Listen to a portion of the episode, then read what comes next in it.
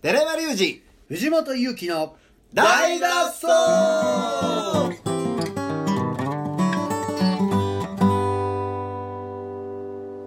はいえ今週も始まりました「大前の大脱走」えーゾロ目でございますゾロ目ということ333あおおおおあ333回でございますあのクソまずいとこ木からうん33回だったってことですね、ああ中華食べに行ったはらいもうあれ忘れられへんねそうですね300回記念のあの中華うはん400回記念のあれがだって12月のハーバーマーケットやからそっかそっかそうですねちょうどね一ヶ月半6週間前とかですかあああれそうですかそれはそうとはいグツグツ言っておりますな今日はおいえおはなんすかこれは今日はお鍋ですよお鍋大根のインスタえ映えだけを追求したお鍋ですうまさかね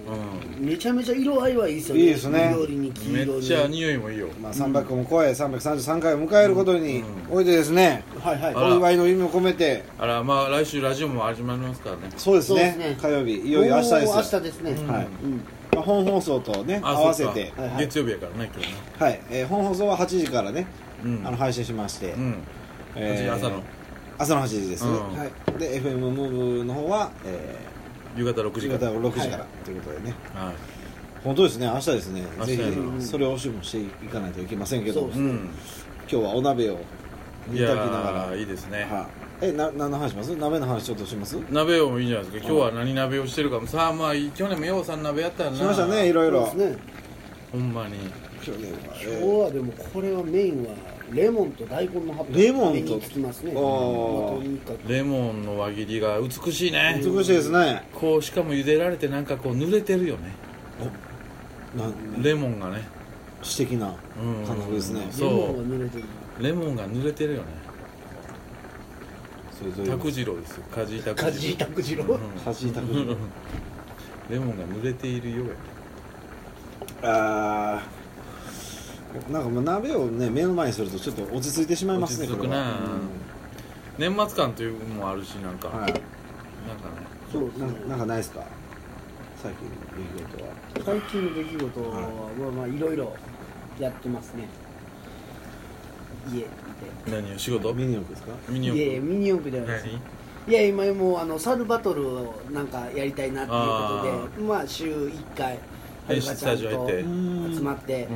うん音出してああでもないこうでもないと言いながらやるのがすごい楽しいですあーえそうですねなんか多分、んなんかそのいろんな音の成分がすごいある音楽やから、その音楽を聴くのが楽しくなってー、ああーー音やろ音やんなはい音やんでなんかその要するに他の音が分離して聞こえるようになったんであーそういう楽しみが増えた、えーーだから音楽聞こえ方が変わったってこそとでうだすからか音楽聴く機会が増えて、ーもう一回だからその今まで聴いてきたやつを聴聞きき直直せるよしたらな全然違うなあれって面白いよようにね聞こえるから一つのアルバムではも16に聴いた時なるほどとなるほど24とか30の聴いた時とそらまたね毎回聞聞こえ方が違うというかこっちは変わってんねんけどい、そうですねこう噛み締めれるよね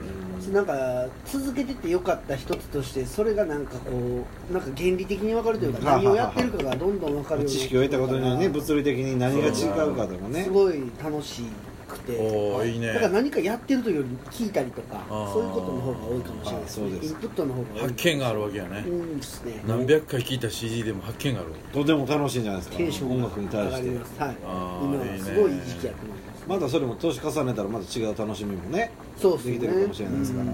一生楽しめますね一生楽しめるうんうんだからやっててまあ一生楽しめることは僕もやってるんですよ何あですか何ですか皆さんご存知だと思うけどビットコインですかえビットコイン見てもいいじゃんもっともっと僕はもうそうやな音楽より長いかもしれんね何ですかもう関わり考え出してから何ですえー F1? いやえ知らんみんな知らん僕が普段ホーミーえ本見じゃない です寺山君がカラオケボックスで練習してるやつや何ですかやっぱりねちょうまあ40この年になってね、はいようやく一つの答えが見えたっていうかはいあ僕が分かったことがあるんですよ何ですかそれはね邪馬台国の位置ですおおも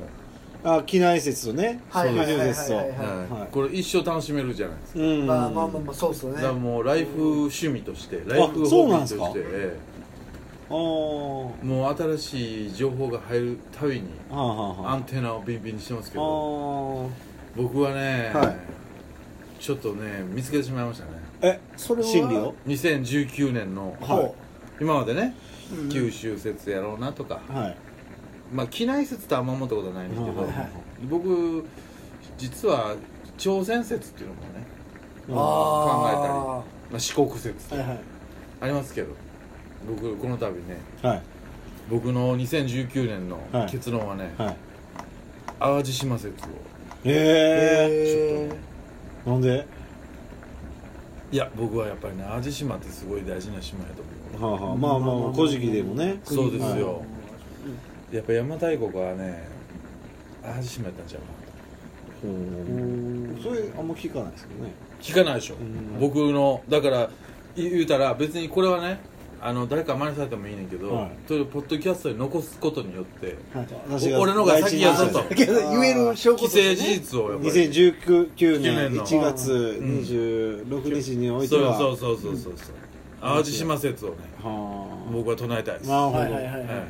僕はもうねあの折島一平説を折島一い、どこ平説折島一平説どこ2つあったと、うんだからうん1つじゃないっていう説そこやねんだから問題はやで大和王朝と大和さんそうですねその頂点とねその邪馬台国のそのミッシングリンクがあるわけですよそうなんですようねんそう中国に渡って向こうのね、歴史書に残ってる、うんえー、何の国ですかううんんなのじゃあ和和かね何の和和のえーと何の和えー何の和の国何の和の国ねうんそそれをどこを指してるのかっていうのがねううんんそこが多分真理じゃないですか金うんそれ多分移動してるし違うんじゃないかっていうのがあるじゃないですかいやねだからね一回見た九州説にすると遠すぎるわけよねはあはあはあやっぱ卑弥呼が死んだのは2800280年ぐらいと言われてますから、大和王朝ってやっぱり400年300年ぐらいから380年、らはい言ったら420年ぐらいかなやっはいはいぱ100年ぐらいのそこちょっと間があるわけですよ、まあそうですねでそれ九州からいきなりやっぱり機内に行くのはやっぱ遠いじゃないですか、うんね、だから両方あったんじゃないかっていうのはもうぜ当然わかるし、はいはいさあ俺はその間淡路島あ淡路島だいぶ寄ってますけどねこっちにいやあのねはい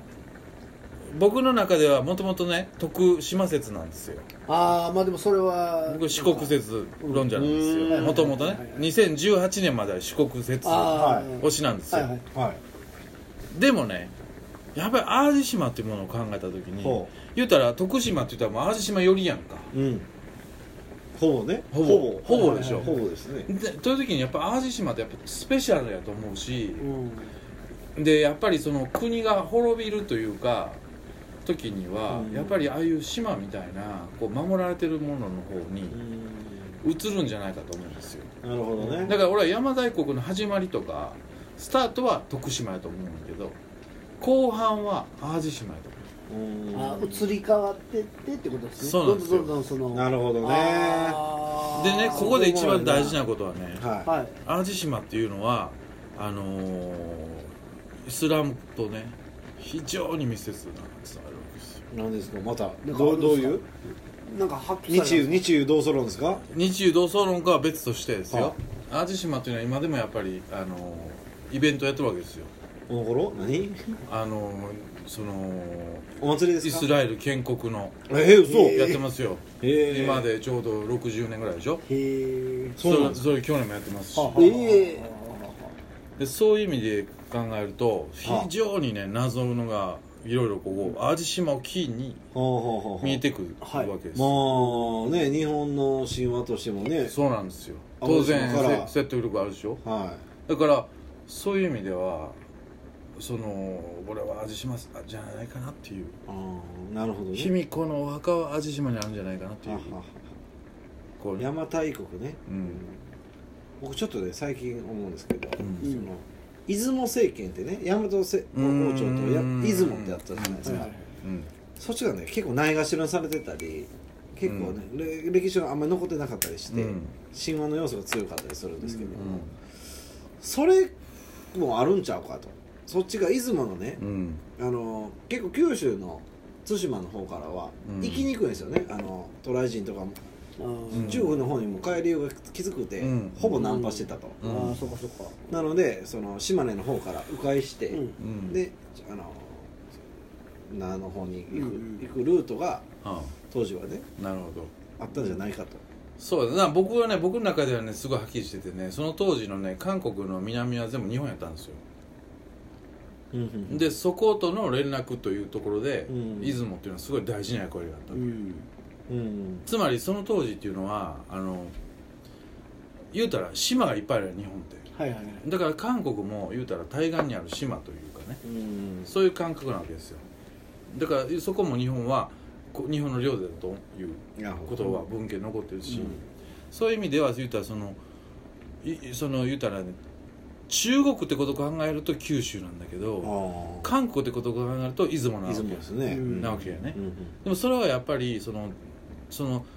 なんていうの一番近いから大事なその守るところというか港という港というかそかそうですねこのコミュニケーションの場所といううんのなるほもどあると思うんですよ、はいはいはい僕はねこれちょっといろんなね論者いるじゃないですか、うん日本のいやいろんな人いますよだからいろんな人のいろんな意見を聞いてますよ、ね、それちょっとロマンで僕は別にに高校学者じゃないから、はいその分からへんよ本当にいろんな、そうですねとりあえずいろんな人の情報だけを頭に入れて自 分でロマンか派としてそうそうそうそう想像してるっていう喜びをね人生の趣味としてやってわあまちょすっけどねと僕もねうんちょっと調べよう邪馬台国うんでもこれ意外とねどんどん新しい事実も見つかってくるから、う結局いくら考えても遺跡が出たらひっくり返ってしまうんやんまあそうっすよねそれが一番で言うたらその金印とか、うんまだ見つかってないわけですよはいはいはいはいだから僕見つかればあのあ金印とかあとその言うたら昔はその中国から物を日本に送るときに誰にも開けられないように一応封をしてあるわけや、うんでその封はなんかその泥で作ってあるんだけど、うんそういうのもまだ見つかってないからあもうそれは見つかりゃあっという間に変わるかもしれんよ、んだけどやっぱりねな出さんのかもしれないですけどねそこなんですよ、あ出そしたこらねなんですよいろいろ利権もかかいややっぱり変わっねてくるしあのね日本人で分かってる人は絶対分かってると思う、ーうんまあね分かってる天皇家の、まあ、宮内庁とかは、はいはい多分全部分かってるはずやね去年ねあのーあそこに入りましたねあの大仙古墳にうん宮内庁と堺市が合同チームで、うんうんそういうのってさ、なんか出そうというか分かってるとこ全部国定公園にしたり、うん言うたらまあ遺跡を掘り返すのもできひんやんか日本あでエジプトとかと違って、はいはいでやっぱりそれってもう分かってる人がいるから守ってるんやと思うねんそうでしじゃょあうねわざとうん、誰も分かってなかったらみんなでやろうってなるやん、ーうんでも絶対みんな分かってる人がいるからあ守ってるんやと思うねんなちょっとずつ変わっていってるみたいですねちょっとずつ変わってるるちょっとずつ変わってる、源頼朝とかあのひげのねうんあの太政大臣の時の征夷大将軍になった時のうん写、絵あるじゃないですうか、ん、ぽっちゃりしたやつな、うん、ひげ生えて、あれもちゃうらしいですから、ああ人がねうんあああ話れじゃないとね徳川家康もそう言うよーいねい国も違うのな今うえなんんですかどういうこと航空えー鎌倉幕府成立1192年ちゃうよいつなんですかなんか変わりましたよねあの教科書確かあそうはいどこを持ってね鎌倉幕幕府幕府まあ難しいとこやなを持ってというあれで言語とは違うからねはいはいうんうんああもう難しいことばっかり言うからもうお腹空いてきましたよ まあでも難しい話してたら美味しいお鍋ができましたうわうわごっついレモンの匂いするやんこねれもう写真を逐一あのツイッターで上げておりますので魚を持って楽しんでくださいじゃあ今日の放送はこの辺でまた明日はいさようならそう